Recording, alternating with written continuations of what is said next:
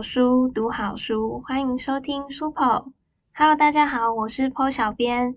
今天要为大家读的书是今年一月出版，Popo 畅销美女作家 Misa 的小说《听月亮在你心里唱歌》。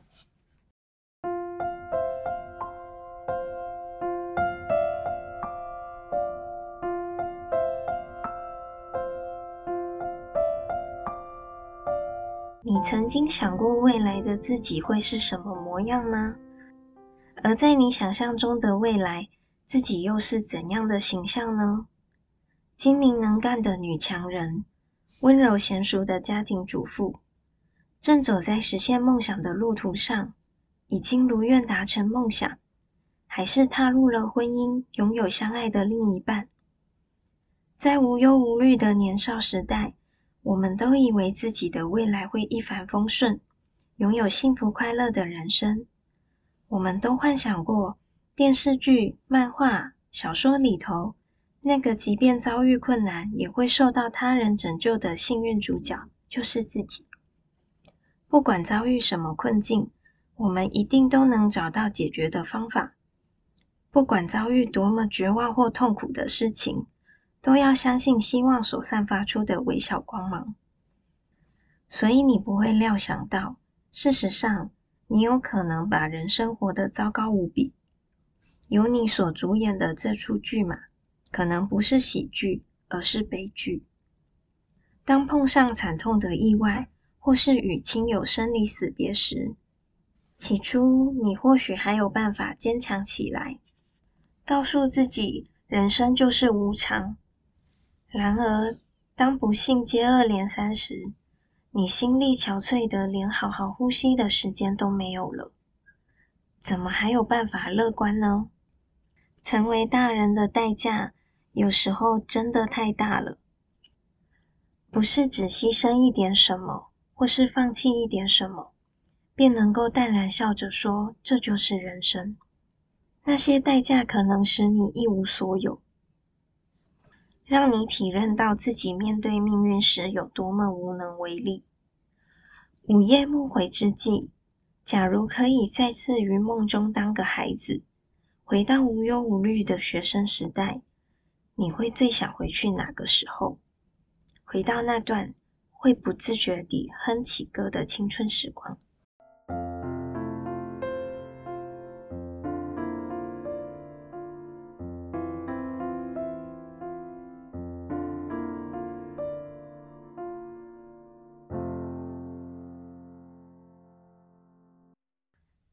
趁着校内举办园游会对外开放，这天我回到了高中母校，行经一间间教室和校园的各个角落，我回想着高中时的日常。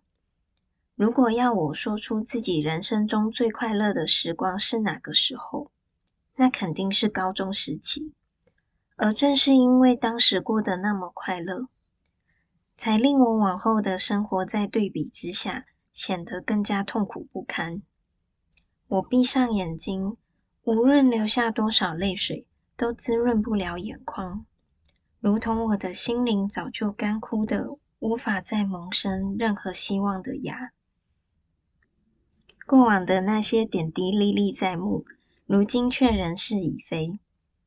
成长所要付出的代价是很大的，悲欢离合、生离死别这两个词。以往我只懂得字面上的意义，如今却能真正体会其中含义。如果可以，我宁愿永远不要长大，永远停留在只需要烦恼、念书与同才关系的年纪就好。好想回去那段单纯又快乐的美好时光。踏入空中花园，我走到了栏杆边，往下望，这侧的下方十分热闹。青春洋溢的学生们正热情地在自己班级的摊位上叫卖着。于是我走向另一边的栏杆，这侧的下方是后花园。这时间通常没有人会待在那里。有个人的声音忽然从后面传来：“这边应该禁止校外人士进入哦。”我吓了一跳，转过头。一名穿着制服的男孩正从一张长椅跳跃到另一张长椅上，如此明显的存在，我刚才竟然没看见。我不是奇怪的人，我是这所学校的毕业生，只是来空中花园走走，怀念一下。我的声音十分沙哑，心脏跳得飞快。哦，是什么时候毕业的呢？男孩好奇地问。他把双手放在身后，从长椅上跳了下来。大概十几年前吧。我耸肩，听着下方传来的阵阵欢腾声响，却感觉距离异常遥远。我有多久没有开怀大笑了呢？有多久没有期待着明天的到来？我花了多少时间怀念过去？你哭啦？男孩不知何时来到了我的面前，我赶紧擦掉眼泪。我没带卫生纸，他看起来相当失落。十几年前的话，空中花园应该是关闭的状态。你怎么会来这里怀念过去呢？我一愣，你怎么知道那时候空中花园关闭？这次换男孩耸肩了。空中花园的确曾经关闭过两年，但是在我高三时就开放了。我扯了扯嘴角。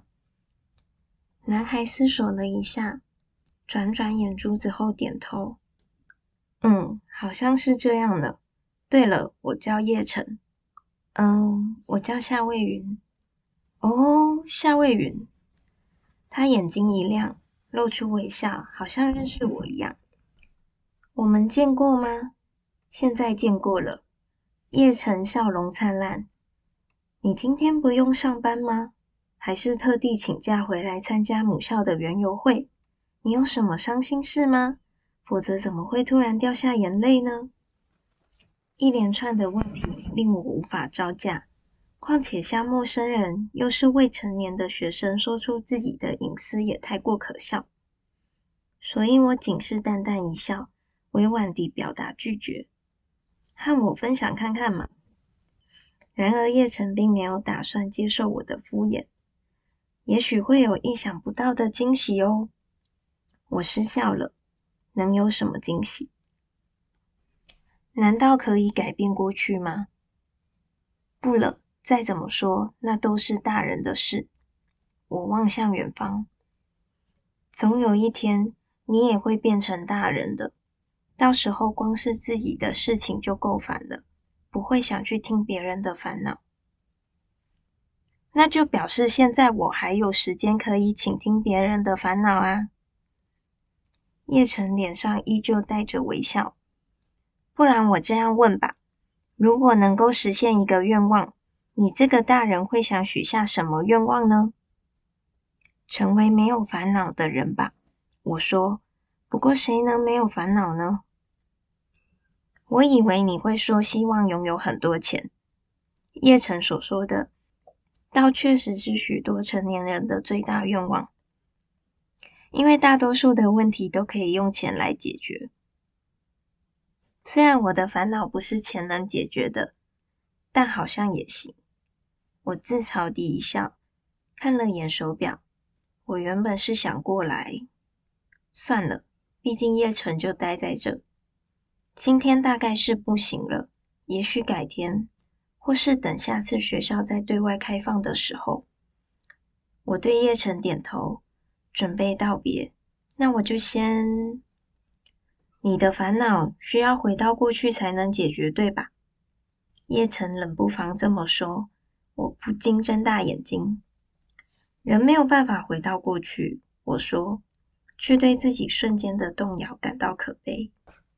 谁知道呢？说不定可以。叶晨朝我眨眼，我仔细打量着眼前的男孩。叶晨有着精致的五官，好看的笑容，绝对是个受欢迎的人，让我想起了他。那如果时间真的可以倒流，我希望能让我修正所有的错误。我说了个不切实际的愿望。这大概要有时光机才有办法做到吧？也许真的可以。别傻了，我们都晓得。我话还没说完，叶晨便抬手指向天空，注视着我，浅浅微笑。那褐色的双眼此刻深幽如潭。今晚是月圆之夜，如果向月亮许愿的话，说不定会有奇迹发生。他眯弯的眼睛像是新月一般。不会有奇迹的，我正色。我已经不再奢望奇迹。会有的，只要你愿意尝试。叶晨语气温柔。我很想对他说不可能，然而最后什么也说不出口，便离开了。走出学校，我头也没有回。毕业十余年，我再次回到这里的目的并未达成。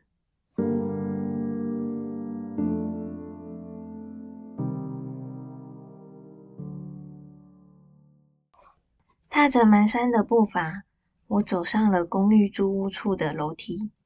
脚步声回荡在阴暗的楼梯间。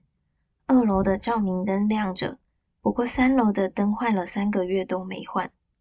四楼的邻居则是因为不想浪费电，总是会把灯关掉。于是，身为顶楼加盖住户的我，得开着手机的手电筒才能平安抵达。打开门。只见背着包包的看护正坐在玄关旁的椅子上等待。他一看到我便站起来，神情有些不悦。夏小姐，我说过很多次了，我必须去接我的小孩放学，所以要麻烦你准时。我很抱歉，可是我加班。我的谎言还没说完，看护已经打断我。我知道你很辛苦。不过也请你体谅我，我的要求就只有让我准时接小孩放学。看护穿好了鞋子就要离开，我明白，真的对不起。今天有个男人来找你，看护目的说，我内心一惊，马上从手机里找出一张与他的合照。是这个人吗？不是。看护皱起眉头。是啊，我在想什么？他都结婚了，怎么可能会来找我？他说他明天会再过来，还有和你妈妈打招呼。不过你妈妈今天状态不太好，发呆了一整天，刚才已经睡了。我知道了，我实在想不到现在还有谁会来探望我们，只希望不要是讨债的人。拿起一旁的香点燃，我带着歉意朝看护说：“谢谢你。”看护注视着我许久，最后轻轻叹息：“唉，那我先离开了。辛苦你了。”我说，没有再看他。烟雾缭绕，透过眼前的一片朦胧，我凝视着照片中稚气的他。夏静宇，你从来没出现在我的梦里过，没人晓得你为什么要这么做。与你有关的一切事物都没有留下。我曾经觉得你傻，现在却觉得你聪明，因为你抛下了一切，把现实的重担都丢给我。曾几何时，面对我唯一的手足，我亲爱的妹妹，我的话语只剩下了倾羡和怨怼。将香插入香炉，照片中的夏静宇。脸上带着灿烂的笑，可连他的笑我都几乎无法直视。他放弃了自己的生命，却因此拥有了永恒的笑容。而活着的我，明明拥有生命与未来，却深陷在悲惨现实的泥沼中无法挣脱。我甚至连怎么笑都快要忘记了。转过身。我望向躺在床上合着眼的妈妈，她憔悴的不像是五十几岁，说是七十岁，大概也有人相信。那瘦弱的身躯与凹陷的脸颊，有时候看她躺在那里，我都怀疑她是否仍在呼吸。她若真的没了呼吸，我是不是会松一口气？才刚升起这个念头，我马上敲了下自己的脑袋。别傻了，别再多想了，别再。目光一瞥，我瞧见桌面上的几封信件和文件。不外乎是医疗费、电费、水费、保险、信用卡账单，有一张还过期了。算了，明天再处理吧。我走向浴室，又回头看了妈妈一眼，接着告诉自己不用担心，他已经睡了，我能够好好的洗个澡。在哗啦哗啦的水声中，我想起了许多年前，我们家有个大浴缸。小时候，我和夏静宇会泡在里头踢水，幻想那是座泳池。偶尔，爸爸也会跑进来和我们一起玩水。总是把浴室弄得乱七八糟，惹得妈妈生气。但是最后我们四个人都会大笑起来，那是一段欢乐的时光。夏静宇，忽然浴室的门被用力敲响，我吓了好大一跳，赶紧关掉水龙头，抓起旁边的毛巾。妈，你起来了！我迅速用毛巾将还带着泡沫的头发包起，再拿浴巾包裹住身体。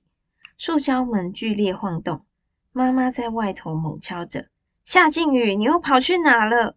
我不是说过了，门禁是六点，下课就要马上回来。现在都几点了？”我打开浴室门，只见他发丝凌乱，怒气冲冲。妈，我是魏云，不是静宇。我挤出一个微笑，把手放到他的肩膀上。你是谁？你怎么会在我家？妈妈睁大眼睛，上下打量我。有小偷啊！妈，是我，我是魏云，夏魏云呢？你的大女儿。我抓着她，想将她带回床边，可是她奋力抵抗，扯掉了我的浴巾，让我顿时光裸着身体，一阵寒意袭上。妈，我忍不住大吼。她被我吓了一跳，瞪大眼睛。妈，你不要闹了，我是夏魏云，你能不能快点躺好睡觉？然而妈妈的视线越过我。望向了我的后方，那里有张放着香炉和夏静宇照片的神桌。我一惊，生怕妈妈出现更激烈的反应，顾不得自己没穿衣服，赶紧就要遮住他的眼睛。可是他却像恢复了神智。你把爸爸放在哪了？妈，我试探性地再喊了他。爸爸的相片呢？怎么没和妹妹放在一起？他的眼神变得清明，打量着我。为什么裸体？我拾起地上的浴巾，包覆好身体，然后打开一旁的柜子。爸爸的照片和贡品都在里头。怎么让你爸爸在里面？爸爸怕黑。说着，他就要拿起相片，但表情又流露出恍惚。意识到他的停顿，我赶紧关上柜门，并挡在神桌的方向。你怎么还在这？都几点了？为什么还不睡觉？明天第一堂不是蔡金玉老师的课吗？妈妈又错乱了，对着早已成年的我说出高中班导的名字。我只能无奈地扯扯嘴角。妈，你先睡觉，我还有功课没写完。蔡金玉老师是个好老师，总是很关心你。你如果考上好大学，一定要好好感谢他，他是你的贵人啊。妈妈摸着我的头。我无力地一笑，将他带到床边。他很快闭上眼睛，而我叹气。头发上的泡沫和身上的水滴都干了，但地面上都是水。我擦干地板，再次看了一眼放着爸爸和妹妹遗照的地方，然后将照片都收到抽屉深处。在眼眶打转的水珠分不清是泪还是水。我快速返回浴室，并再次冲洗身体。悲伤却无法被水流带走。走出浴室，幸好妈妈没有醒来。我赶紧把握时机，连头发都不敢吹，便计算起这个月的开销。结果似乎得解除最后一张储蓄保险，才有办法支付生活所需的一切。之后，我们就没钱了。我好累，真的好累。什么时候才不用再过这样的生活？不知不觉中，我趴在桌上睡着了，直到窗外透露的光线刺醒了我，这才感受到吹进的微风十分冷冽。我起身看了一下妈妈，她依旧熟睡着，让我松了一口气。来到窗边，准备关上窗户，我发现外头的光亮的诡异，于是拉开窗帘，随即见到大得异常的满月。那样的月亮，仿佛在科幻电影中才会出现。而我的脑中顿时浮现叶晨所说的那番奇怪的话：“今晚是月圆之夜，如果向月亮许愿的话，说不定会有奇迹发生。”怎么可能会有这样的事情？我已经不会相信那些奇幻故事了。我的现实人生就是如此，没有人会来救我，也不会有奇迹发生。所以我关上窗。转身回到了我的现实。我的妈妈罹患了阿兹海默症，我的爸爸死于器官衰竭，我的妹妹在高中时自杀了。这样的现实，实现愿望，难道能让我回到高中时期吗？哼！我笑了声，躺到另一张床上。我曾经拥有愉快的童年，美好的青春时代，甜蜜的恋情。我以为这会永远持续下去，谁知人生竟是这么残忍。如今我和妈妈只能住在这十多平的狭小屋子中，慢慢地腐朽。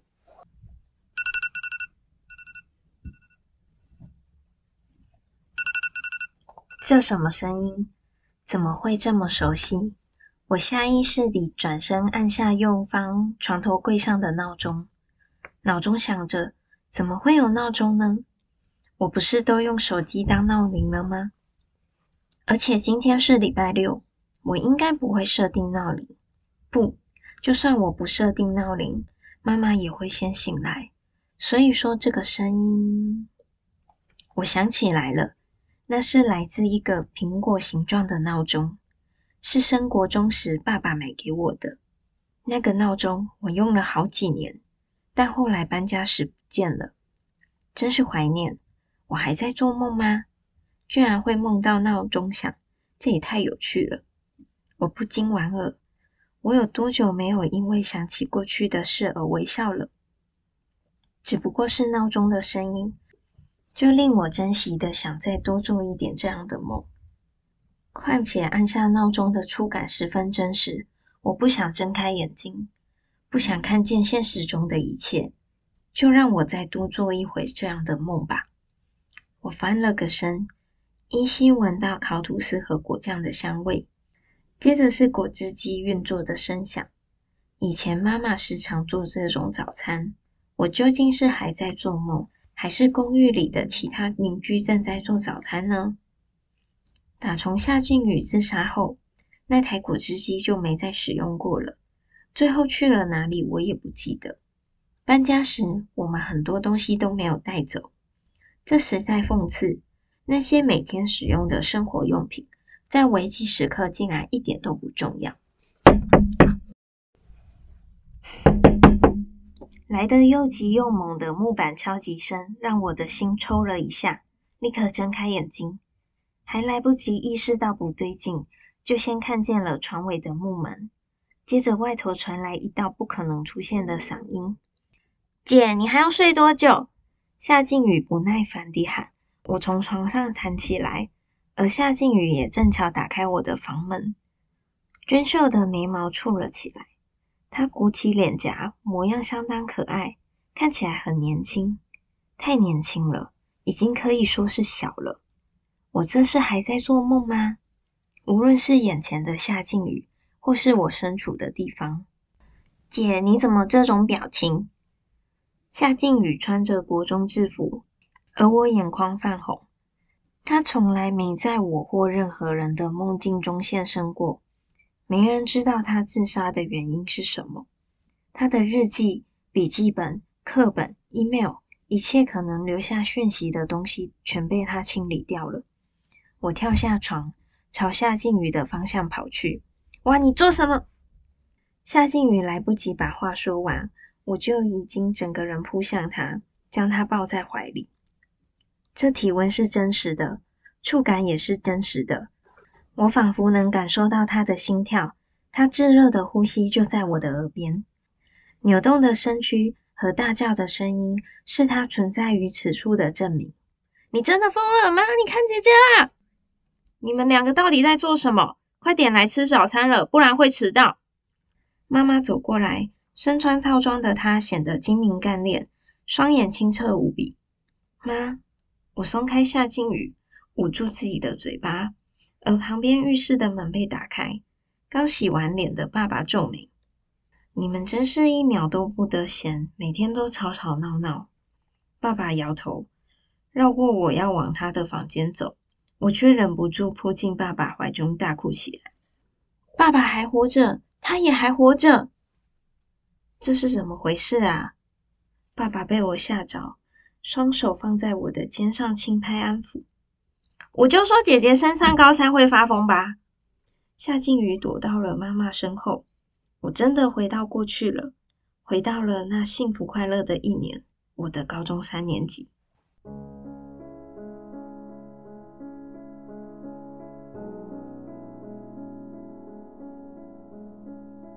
听月亮在你心里唱歌，是 Misa 向月亮许愿系列的第二部作品。系列第一本为《回到月亮许诺的那天》，同样有被录制成 Podcast 节目，由 Misa 本人亲自朗读。Misa 的演绎非常精彩有趣，大家在节目列表里就可以点击收听喽。虽然是系列作品，但每一本都是独立的故事，可以分开阅读不受影响。向月亮许愿是作品的主题，在故事里，作者给了主角一个奇迹，让他们有机会回到过去，尝试改变自己最遗憾的事。在这本书中，三十几岁的夏未云的人生十分绝望，他的妹妹自杀，父亲车祸过世，母亲罹患了阿兹海默症，让他几乎要走上绝路，却遇上了一名少年，告诉他，只要向月亮许愿，就会有奇迹发生。夏威云不相信奇迹，但还是忍不住许下了心愿，希望能回到他最快乐无忧的高中时代。没想到一觉醒来，真的回到了高中时期。爸爸和妹妹都在，妈妈也还没有生病。夏威云积极的想要改变一切，阻止未来的悲剧发生。他固执地想要重走一次过去的路，只是让所有的事都有一个美好的结局。像是主动追求未来的男友魏世兰，而且这次不要再轻易分手，又像是一定要搞清楚为什么他最好的男生朋友欧丽颖会莫名其妙失去消息。魏世兰和欧丽颖都曾是夏未云重视的人，却在他人生低潮时离他而去。但回到过去的夏未云表现得太不一样了，很快就被欧丽颖发现他的不对劲。其实这也不能怪夏未云。后小编如果回到高中时期的话，也不能保证考试就一定能考及格。夏威云外表是高中女生，内心却是三十几岁的成年人。高中学的早就忘光光了。小考考出三十分的成绩，自然引来欧丽颖的关注。夏威云只好向欧丽颖坦诚她来自十七年后的未来，而欧丽颖就这样接受并陪着夏威云调查，找出妹妹自杀的原因。并发现父亲隐藏的秘密，还有欧丽颖到底为什么会弃他而去的原因。而夏未云也发现，原来欧丽颖一直喜欢着他。我们的生活中充满了许多选择，你有没有想过，当你做了不同的选择，你的人生就会走向不一样的时空？有一个时间的理论是，其实时间不是直线，而是平行的。每一个时空中都有一个你。在《听月亮在你心里唱歌》这本书中，三十四岁活得痛苦的夏未云是存在的，而回到过去走向不同人生的夏未云，则是另一个时空。在这本书以外，还有许许多多的夏未云，都因为做了不同的选择，存在于不同时空之中。每一个选择都会变成不同的故事。这本书隐藏的谜团和夏未云感情的变化。就留给读者朋友们自己去翻阅喽。泡泡原创网站上可以阅读数位版，也可以在各大书店通路买到实体书。书泡读好书到此为止，我是 Po 小编，我们下期再见，拜拜。